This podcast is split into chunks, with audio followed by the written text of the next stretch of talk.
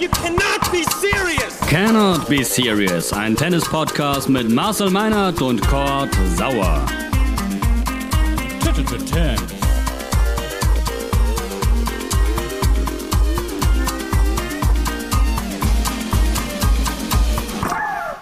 Olympia in Tokio, ATP-Turnier in Kitzbühel und eine neue Folge Cannot Be Serious.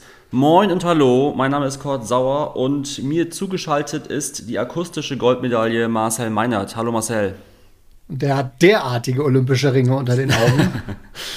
Ist schon soweit?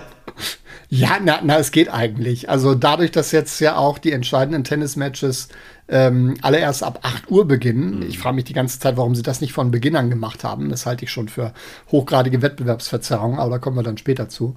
Ähm, ist das eigentlich jetzt ein bisschen entspannter geworden? Das kann ja eigentlich auch kein Mensch gucken, ne?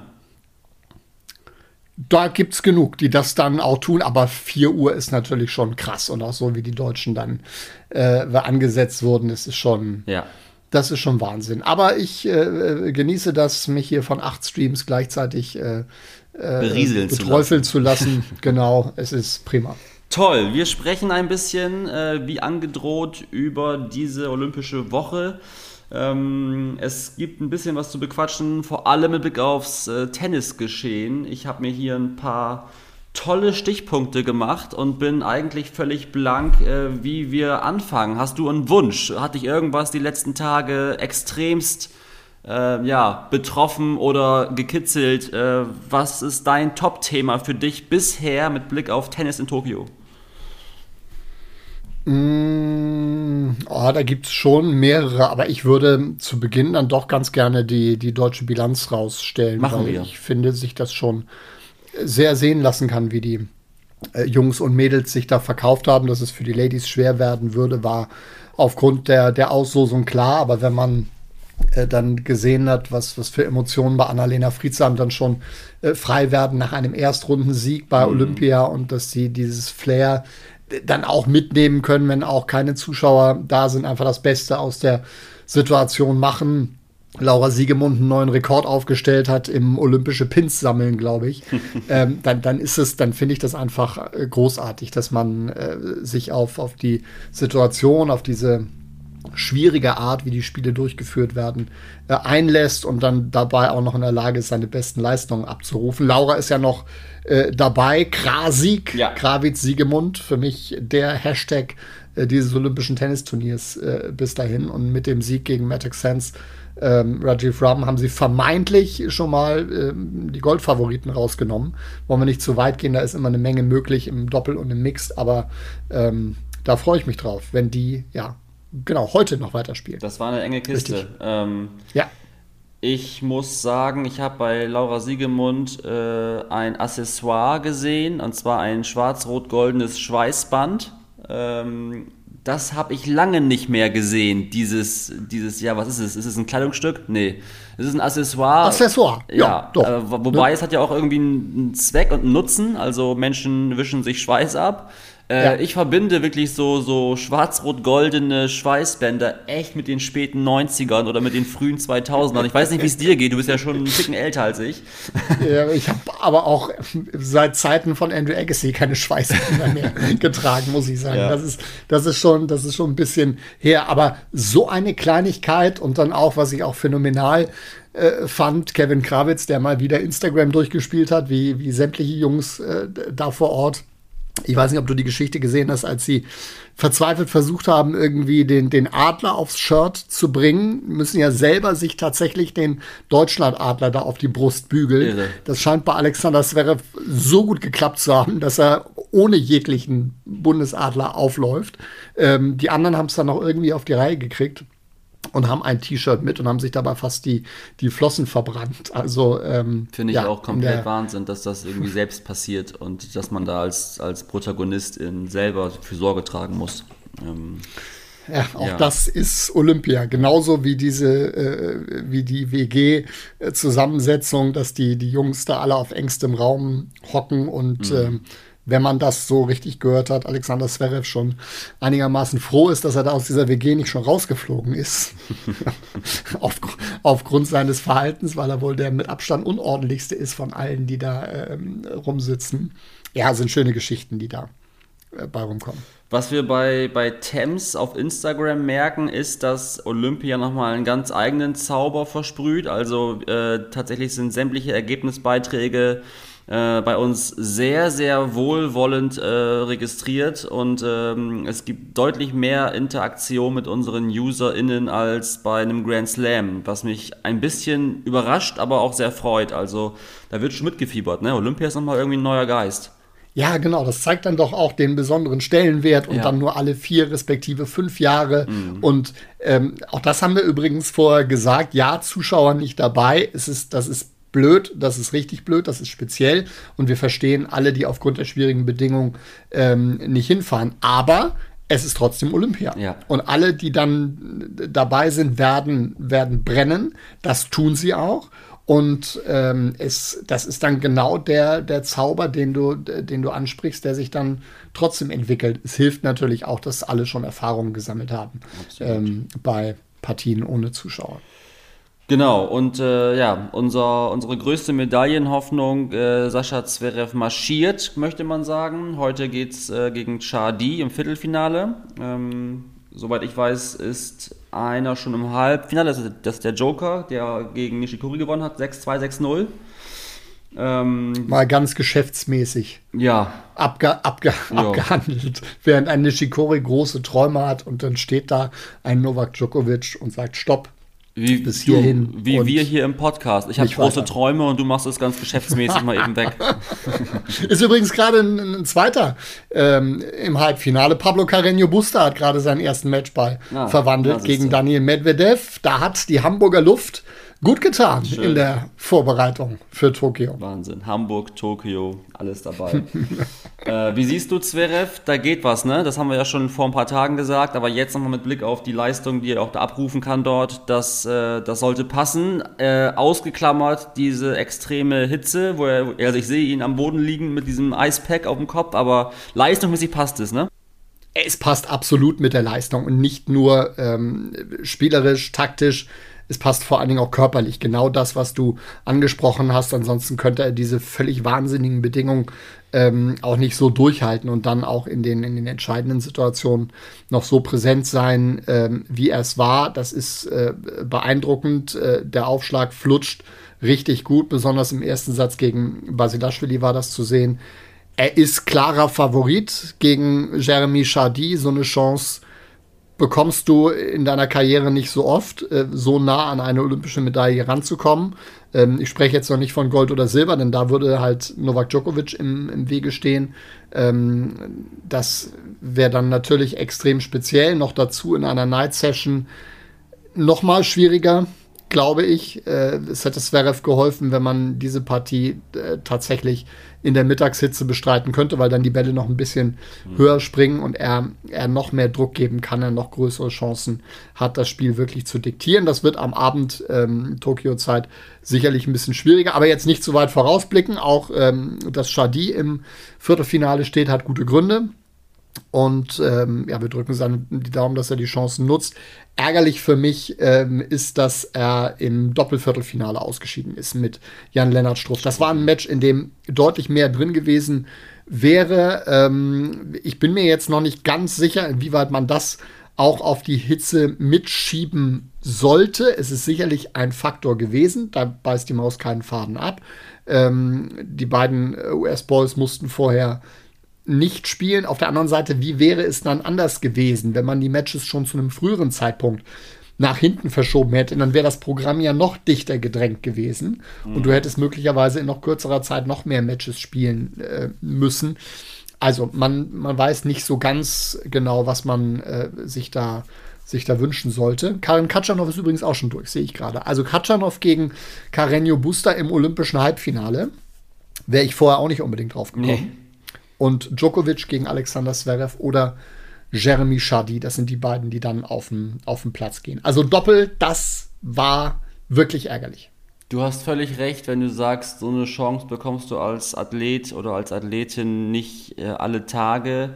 Bei Zverev müssen wir natürlich sagen, wenn er von größeren Verletzungen verschont bliebe, dann wäre relativ klar, da müsste jetzt schon wirklich ein krasser Leistungsabfall irgendwann äh, herkommen, dass er das nicht nochmal wieder irgendwann schaffen kann. Also Medaillen ähm, im Rahmen von Olympischen Spielen, da sollte er zumindest nochmal irgendwie zwei, drei weitere Natürlich. Möglichkeiten kriegen. Ne? Logisch, nur was ist in, in, in äh, nicht im aufpassen, nicht in vier Jahren, in drei Jahren in Ja, Paris. ja. Äh, w- w- weiß ja keiner, rutscht Genau. da kurz davor blöd auf einer Bananenschale aus. Ja. Äh, Kann ja alles passieren. Insofern Chance jetzt äh, ergreifen und mit dem Halbfinale äh, wäre dann eine Menge erreicht und, und auch wenn es dann äh, am Ende eine Chance gäbe, dann um Bronze zu spielen, wäre das auch schon ähm, einfach fantastisch. Schlagzeilen, die jetzt immer so die Runde machen. Ich weiß nicht, ob das irgendwie so ein Ding von euch Journalisten ist. Äh, die erste deutsche Medaille seit 21 Jahren für den Deutschen Tennisbund ist möglich. Also es Ja, werden ja, quasi ja, natürlich immer diese Sachen rausgekramt. Zuletzt Tommy Haas Silber in Sydney 2000. Äh, Muss Mhm. ich auch mir irgendwie ran schaffen, so eine Info. Aber ich weiß gar nicht, äh, Köhler war es, glaube ich, die auch die erste Schwimmmedaille seit 13 Jahren oder sowas. Ähm, Ja, ja es wäre dann die Einzelmedaille. Ne? Lass mir Ja. bloß nicht äh, Rainer Schüttler und äh, Nikola Kiefer mit dem Drama 2004 in Athen unter den Tisch fallen. ja. Ähm, das wäre, ja, ich glaube, es ist eine Journalistenkrankheit. Vor allen Dingen, wenn du dann die Sportler fragst. Und also Sarah Köhler hat ja sogar noch gesagt, ähm, das hat mich äh, fast ein bisschen überrascht, dass es ihr eine Menge bedeutet, dass sie die erste ist, die wieder eine deutsche Schwimmmedaille geholt hat seit Asbach. Ähm, ich glaube ja, dass das vielen völlig Banane ist, dass sie die ersten sind seit, sondern Hauptsache, sie sind es, die eine olympische äh, Medaille haben, dass es dann möglicherweise noch, noch äh, einen etwas größeren Bogen gibt, den man sich dort angucken könnte. Okay, aber da hat man genug Zeit, sich damit nach der Karriere zu beschäftigen, meiner Meinung nach. Total. Lass uns, äh, wenn du magst, die Herren abrunden bei Olympia. Ich habe noch eins, zwei Side Stories und da müssen wir über Fonini sprechen und über Medvedev. Äh, die beiden haben äh, gespielt gegeneinander. Während des Spiels äh, kam es zu einer Entgleisung des Italieners Fonini, der ja, ich weiß gar nicht, vielleicht hast du es gesehen, äh, in Richtung Medvedev äh, oder auch einfach so ins, ins Blaue hinein äh, was Dummes gesagt hat, was ich jetzt nicht reproduzieren möchte, aber es tun muss. Also er hat in Landessprache etwas Vergleichbares Richtung Schwuchtel ge gerufen oder gesagt. Er hat sich dann entschuldigt, gesagt, ich liebe die LGBTQ-Community. Das ist natürlich schwierig, genauso wie mit dem, wer war es, äh, Moster heißt er so? Ja, heißt er. Äh, Das ist natürlich immer schwierig zu sagen im Eifer des Gefechts oder äh, der Druck ist so groß oder die Hitze ist so stark. Also Nein. sowas kommt ja nicht irgendwo her, äh, das Marcel. ist, Entschuldigung, nein, das ist nicht schwierig. Das ist überhaupt nicht schwierig, das ist indiskutabel. so, danke Das dir. gehört da nicht hin. Äh, und zwar auf keinen Schauplatz der Olympischen Spiele. Und wer sich so äußert, ich sage noch nicht mal im Wort vergreift, wer sich, wer sich so äußert, Ja. hat dort nichts verloren. Umso schlimmer Und ist es so- doch, dass, dass äh, die Verbände sich schwer tun damit. Also ich merke ja selber, wie ich hier auch rumkasper verbal, aber vor allem, wie sich Verbände schwer tun damit, dann die direkten Konsequenzen zu ziehen. Und vor allen Dingen, wenn du dann auch noch Alfons Hörmann hörst, der dann am, am äh, kurz danach noch sagt, er hätte dann auch mit, mit äh, Moster gesprochen und er hätte die Entschuldigung akzept- akzeptiert und man würde jetzt erstmal nicht. Und dann kommen die Anrufe aus Deutschland, äh, dass man das ja so nicht stehen lassen könne. Und äh, dann wird er doch noch nach Hause geschickt. Was ist das für eine Außendarstellung des, des Deutschen Olympischen Sportbundes? Da, dazu dann auch noch Bund Deutscher Radfahrer, das müssen wir jetzt alles nicht im Einzelnen ähm, äh, durchgehen, aber das ist doch keine, das ist doch keine Vorbildfunktion von dem Sportdirektor sowieso nicht, aber, aber auch nicht von den Verbänden, die da, ähm, die da sich äußern und die da einen, einen Riegel vorschieben müssen. Vorbildfunktion haben für mich da die Athleten gezeigt. Wenn man sich die, die Äußerungen anhört und anguckt, der, der, der Radprofis, danach Hut ab. Also wirklich Aber- ganz klar distanziert. Das hat mir sehr gut gefallen. Marcel, mit Blick auf auch jetzt nochmal den Tennisbezug und von Nini, der sich jetzt auch so geäußert hat. Ähm, okay, der ist jetzt ohnehin aus, ausgeschieden, aber dieser Typ wird natürlich jetzt weiter auf der Tour präsent sein und weiter seine Karriere ausüben dürfen und können. Und äh, wohl wissen, und das ist nicht die erste Entgleisung, ähm, dass er einfach solche Dinge mal rausknallt, unüberlegt. Ähm, wie ist, ja, das ist auch wieder vielleicht viel zu groß, aber wie ist damit umzugehen? Du kannst doch nicht so einen Typen jetzt lebenslang äh, sperren oder die Karriere verbauen, weil er sich so äußert. Eigentlich doch. Oder wie macht man sowas? Tja, und wer macht sowas, ist ja, ja, dann auch die Frage. Wer übernimmt dann da die Verantwortung? Ist das dann die ITF oder ist es dann die, ist es dann die, die ATP? Also mir würde ja, nein, reichen würde es mir nicht, aber wenn wir alleine mal Zeichen setzen, setzen würden äh, in diesem Bereich, dass, es, dass man überhaupt mal anfängt, äh, so etwas ganz klar zu sanktionieren und bitte auch äh, sofort und nicht irgendwie drei, vier Tage später, nachdem ich nochmal eine Nacht drüber, drüber mhm. geschlafen habe. Da gibt es da keinen Diskussionsspielraum. Dass das jemand auf dem Platz, ich spreche jetzt über einen Schiedsrichter, möglicherweise sprachlich nicht immer gleich so nachvollziehen kann, was dann da äh, gesprochen wird. Das kann ich von keinem Schiedsrichter verlangen, dass er tatsächlich alle äh, internationalen Schimpfwörter, Schimpfwörter kennt, wobei es da tatsächlich so einen Katalog gibt, ähm, den, den die Schiedsrichter dann, dann kennen mhm. und dann manche Spieler und Spielerinnen dann überrascht sind, wenn sie in ihrer Landessprache fluchen und dafür eine Verwarnung kriegen. Sie, Hä, warum versteht er mich? Also so gewisse Dinge kennen die schon, aber natürlich nicht alles. Dafür muss man dann, dann auch Verständnis haben. Aber dann erwarte ich mir danach eine konsequente äh, Reaktion von den Verantwortlichen. Nur wer sind eben die Verantwortlichen? Das ist ja dann auch jedes Mal wieder ein anderer. Jetzt ja. äh, bei, bei Olympia dann möglicherweise die ITF, beim nächsten Mal ist es dann wieder die ATP oder das Turnier selber, das dann da noch ein bisschen was äh, mitzureden hat, WTA respektive. Das ist echt, echt problematisch und, und im Tennis gerade auch ein, auch ein strukturelles Problem. Noch ein Grund mehr, sich an einen Tisch zu setzen und auch dort ähm, endlich mal eine Linie zu haben. Es ist zu viel verlangt, dass sich sämtliche Verbände äh, dieser, dieser Sportwelt, die miteinander arbeiten müssen, aus welchen Gründen auch immer, dass die, wie du schon sagst, an einen Tisch setzen und gemeinsam ein, ein System erarbeiten. Also mir als erstes kommt mir jetzt gerade in den Kopf äh, gelbe und rote Karte. Ne? Also äh, natürlich ja. ist, so, ist, so, ein, so, ein, so eine Entgleisung, egal ob von Moster oder von Fornini, ist beides natürlich komplett scheiße. Aber jetzt äh, beide lebenslang aus diesem Sport rauszunehmen, ist für mich auch nicht zwingend nein, die, die erste Lösung. Dann, nein, natürlich ist es dann eine Diskussion über Verhältnismäßigkeit. Aber so der erste, der erste Schritt ähm, ist ja jetzt schon mal, dass äh, äh, dem, dem Moster beispielsweise die Akkreditierung entzogen wird und dass man, dass man sagt, das hat bei Olympia nichts zu suchen. So, Punkt. Das ist mal, das ist mal das Erste. Und das ist eigentlich auch schon eine Geschichte, über die dann nicht der DOSB entscheiden müsste, sondern das, das muss eigentlich eine Selbstverständlichkeit sein aus dem IOC heraus. Da müsste es eine, eine Regel geben, äh, nach der dann automatisch gewisse Prozesse äh, in Gang gesetzt werden und äh, dementsprechend äh, nicht, nicht mehr Teil dieser Olympischen Spiele ist. Fertig. So, und das, das wäre jetzt, ist ja jetzt noch ein Mikrokosmos im Vergleich zu dem, was du gerade ähm, dann an die Wand geworfen hast, dass dann alle äh, Sportverbände gleichzeitig bei Olympia tun sie das ja, indem sie äh, unter der Regie des IOC diese Spiele dann absolvieren. Mhm. Ähm, wenn dann jeder wieder in seiner eigenen Blase ist, wird das natürlich deutlich schwieriger und wahrscheinlich fast unmöglich, leider. Okay, wir machen mal einen dicken Strich drunter, äh, halten fest, dass das äh, so alles irgendwie wie wenig Bock macht und äh, dass da Dinge passieren müssen. Also ja, ich denke oft, wir sind auf irgendwie einem guten Weg, weil sich schon auch genug Widerstand regt mit Blick auf solche Entgleisungen und trotzdem gibt es noch viel zu viele Vollpfosten, die da draußen rumlaufen, die es nicht checken und das ist halt bitter. Ähm, Pass auf, wie machen wir weiter? Äh, Medvedev wollte ich noch mal eben ergänzen, äh, fand ich auch spannend in, in meiner Match-Vorbereitung auf diesen Podcast hier heute. äh, Medvedev bekommt eine Frage von einem Journalisten, ob denn die Russen quasi das Stigma des Betrügers trügen. Also, oh, das ist aber hart von Kurt Sauer hier, Betrüger trügen äh, mit Konjunktiv. Ja, tragen würden. Ich versuche es nochmal anders zu formulieren. Also ein Journalist hat quasi gesagt, äh, Mensch, äh, Medvedev, wie stehst du denn dazu? Siehst du das auch, dass aufgrund der äh, Doping-Vergangenheit der Russen äh, jeder russische Athlet ein, ein Betrügerstigma äh, anhefte? Kann man das so formulieren, Marcel?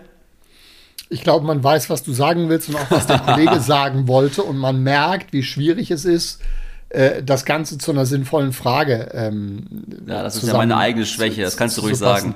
ja, na, nicht deine, deine Schwäche, sondern auch, auch die Schwäche des, des, des Kollegen. Also ich finde, wenn, dann müsste man das so ein bisschen so ein bisschen anders äh, anfassen ähm, und, und nicht ihn dann gleich versuchen, in eine, in eine Richtung zu schieben. Mir ist die Intention dieser Frage durchaus, mhm. durchaus klar. Aber ich finde, man, man, man muss sie anders stellen und darf nicht, darf dort nicht mal den Anschein erwecken, dass man, dass man ihm irgendetwas äh, unterstellt. Wir können lang und breit über die, die ähm, Konsequenzen gegen das ähm, russische Olympische Komitee diskutieren und dass die möglicherweise auch nicht hart genug sind für das, was da äh, passiert ist, äh, liebend gerne. Aber dennoch darf ich dann, dann nicht automatisch bei, bei so einer Frage, in so einer individuellen Situation, wenn es dann die Gesamtentscheidung gibt, dass keine, keine Russen dort antreten dürfen, dann ist das so. Aber in dieser individuellen Situation, in der, in der Pressekonferenz, darf ich dann erstmal Medvedev, der mit dem Thema so nichts zu tun hat, nicht, nicht in die Ecke äh, drängen, sondern ich kann ihn ja auch allgemein fragen, was er über die, äh, was er über die Maßnahmen äh, denkt und, und ob er als, als russischer Athlet ähm, sich irgendwie anders äh, sich, sich wünscht, dass er, dass er anders, anders behandelt wird oder ob er den Eindruck hat, dass man, man irgendwie speziell auf ihn guckt. Da gibt es ja durchaus Möglichkeiten, das, das zu formulieren. Aber ähm, das war, das war einfach ein bisschen, bisschen ungeschickt. Und, und dann zündet man auch bei, bei Medvedev, der normalerweise in Pressekonferenzen schon, schon ziemlich geduldig ist, aber äh, vielleicht so eine kleine Schnur an und ähm, ja, kriegt dann mal eine kleine Breitseite. Das Thema ist sensibel. Ich finde, sowohl von dem Journalisten als auch von mir kann man erwarten, das besser und sauberer zu formulieren. äh, unterm Strich hat am Ende Medvedev äh, gesagt, ähm, auf so eine Frage antworte ich nicht. Ich habe noch nie eine Frage nicht beantwortet ähm, man sollte diesen Journalisten ausschließen von den Olympischen Spielen. Ach gut, das wäre ähm, ein bisschen harsch. Ja. Ähm, da habe ich schon deutlich dümmere Fragen gehört, also ohne irgendjemanden an die Wand zu stellen. Aber äh, das, das war einfach nicht geschickt, wie er es da, wie er es da angegangen ist. Und dann, aber an der Reaktion sieht man auch natürlich, wie sensibel ähm, dieses Thema äh, weiterhin ist und auch noch bleiben wird. Okay, ähm, kleiner, großer Schwenk nochmal zu den Frauen im Turnier. Ähm, lass uns über Naomi Osaka sprechen. Ähm, enttäuschend ausgeschieden gegen Wondru Sova. Ach, diese, diese Namen, Marcel. Marketa ja, Wondruschova. Ist ja nicht meins, aber das kannst du natürlich hervorragen.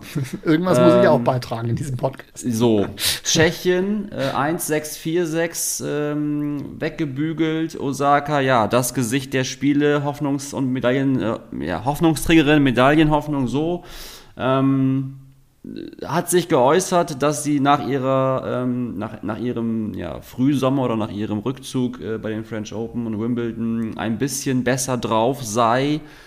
Trotzdem alles irgendwie, ich bleibe dabei, unglücklich. Also äh, man kann nicht erwarten, dass sie jetzt wieder da sind, alles irgendwie wegspielt, ne? Äh, absolut. Es war unterm Strich ihr einfach alles zu viel. Ja das Ganze, was im Vorwege passiert ist, war zu viel, um es rechtzeitig äh, zu verarbeiten. Es war zu wenig Zeit, um sich dann in die entsprechende äh, Form zu bringen. Es war zu viel drumherum mit der äh, Eröffnungsfeier, dem, dem Entzünden des Olympischen Feuers, alles, was eine, eine so junge Athletin dann auch erstmal verarbeiten, zur Seite packen muss, um sich dann wieder auf den, auf den Sport ähm, zu konzentrieren, äh, dann auch wenn keine Zuschauer da sind, diesen Druck dann zu spüren, performen zu müssen. Das war ein Match, in dem Wondruschowa ordentlich gespielt hat, aber am Ende hat es Naomi Osaka verloren. Und zwar ganz eindeutig verloren, weil sie überhaupt nicht bei der Sache war, weil sie nicht im Ansatz ihr Tennis gespielt hat. Und dann kommt sowas dabei raus. Da, das war nicht sie selbst da auf dem Platz.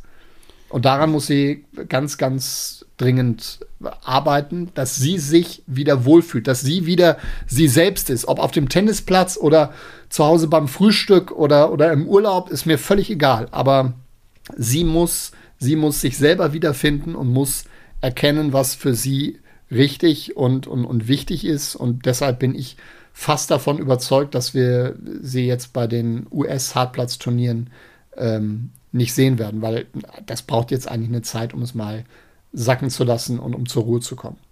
Das äh, höre ich jetzt zum ersten Mal und das finde ich eine, eine, spannende These. Also die werden wir ja auch dann in wenigen Wochen schon ähm, ja, geprüft bekommen, ob das wirklich so sein wird.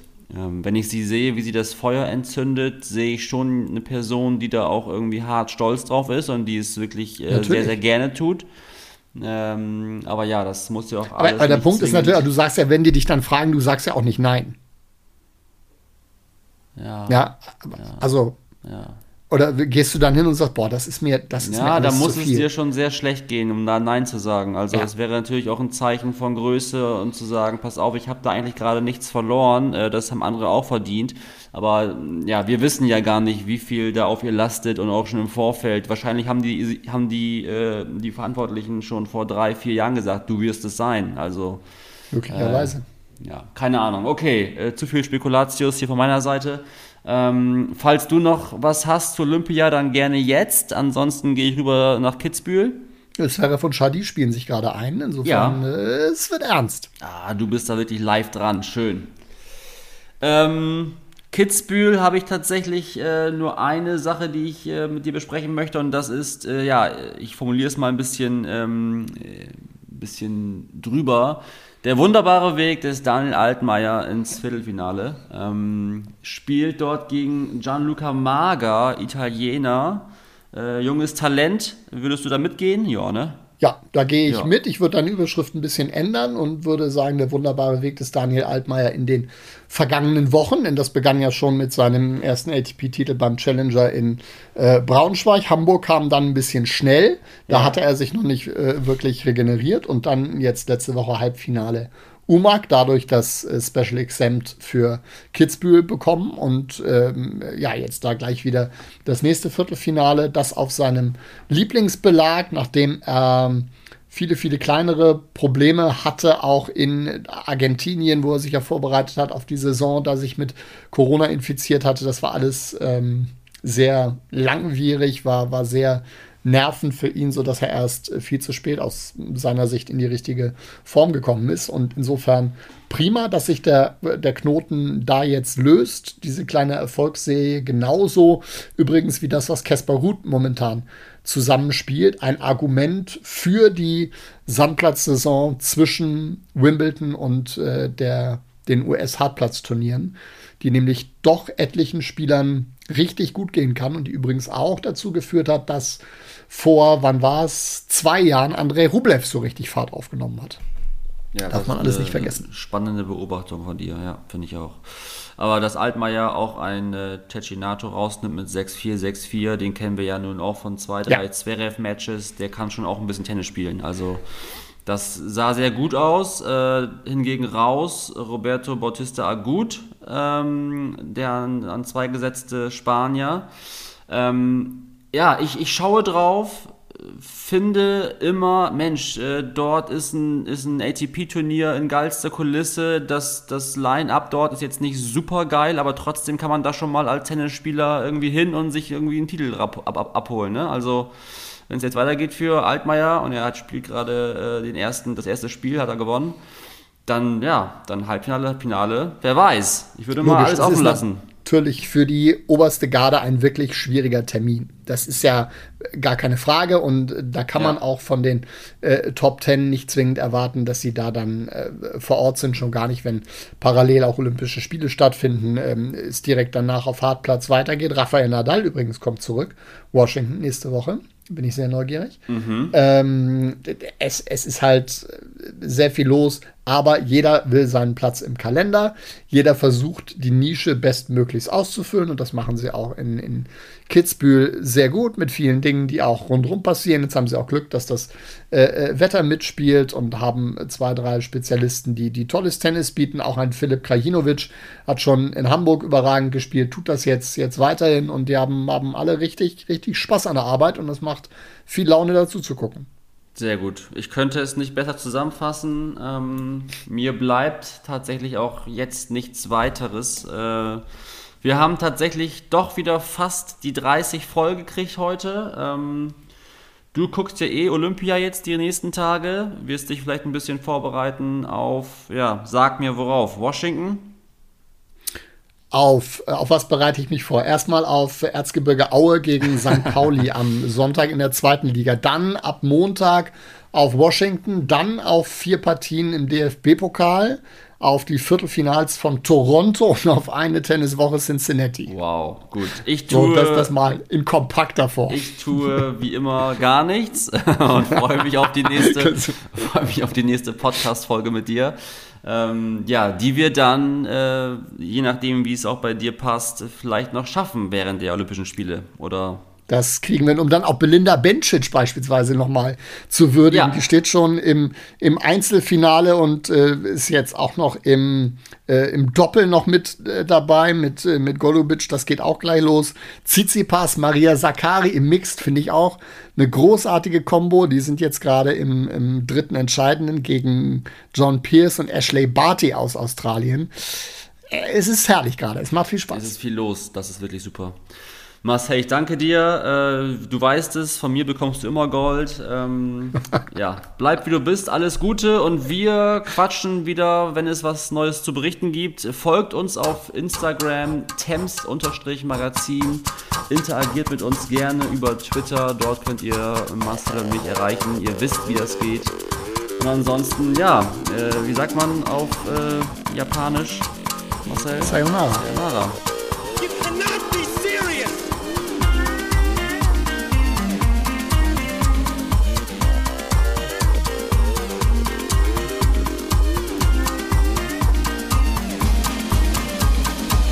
Thames.